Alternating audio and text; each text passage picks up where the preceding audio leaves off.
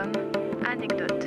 Non. B comme B comme comme euh, G comme Immersion. A comme Annextop. la suite.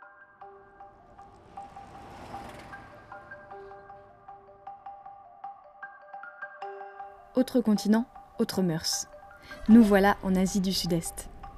La barrière de la langue nous pousse à trouver d'autres façons de communiquer. Parfois, des sourires suffisent. Un petit carnet fait son arrivée dans nos affaires. On y gribouille des schémas et quelques phrases en vietnamien, puis en cambodgien, expliquant qui nous sommes et le principe du stop.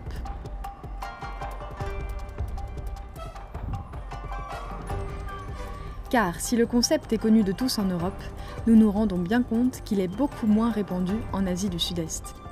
Le pouce levé ne nous sera d'aucun secours. Ici, il signifie tout va bien. On apprend alors différentes manières d'agiter la main pour inciter les automobilistes à s'arrêter. Dans le doute, les grands gestes avec un grand sourire, cela fonctionne plutôt bien. Nous n'attendons pas plus longtemps le long des routes qu'en Europe. Vietnam.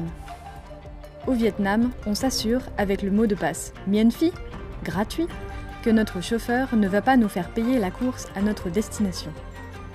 Les conducteurs et passagers locaux se font souvent passer notre carnet de main en main, les voilà qui parlent fort, s'adressent parfois à nous en vietnamien, partent en éclats de rire.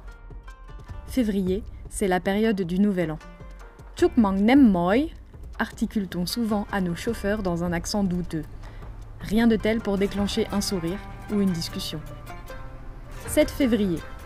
Un routier, la quarantaine, casquette vissée sur des cheveux mi-longs, nous embarque pour 4 heures de route. Il nous montre une photo de ses filles et, en nous quittant, nous recevons chacune en cadeau d'adieu un lot de lingettes nettoyantes. 19 février. Sur un des immenses ponts qui volent au-dessus d'un des bras du Mékong, notre conducteur du moment a un accrochage avec la voiture de devant, visiblement en tort. Notre homme souriant se transforme en vendetta et poursuivra le conducteur jusqu'au prochain péage pour lui pestiférer des insultes. Ceci fait, il continuera sa route tout sourire. 23 février. Nous voyageons en charrette, accrochés à un scooter. Notre conducteur, d'un âge certain, arbore un casque Hello Kitty. Nous nous dirigeons vers la frontière cambodgienne à la folle allure de 10 km/h. Cambodge, 26 février. Amy, Anna et Emma sont les trois filles bilingues d'un jeune couple cambodgien avec qui nous passons la journée sur la route, entre Kep et Phnom Penh. Soudain, pause d'une heure pour aller acheter des crevettes. On patiente en sirotant le lait d'une noix de coco fraîchement coupée. À midi, nous nous arrêtons à mi-chemin pour manger chez les parents du père. Nous voilà accueillis comme des reines autour d'un repas typique. Il y a plus de plats que de convives. De beaux échanges avec les adultes comme avec les enfants. Laos, la der des der. 31 mars. C'est l'heure de mon retour en France. Je souhaite finir le voyage comme je l'ai commencé. Je décide de faire les 4 km qui séparent mon auberge de l'aéroport en stop.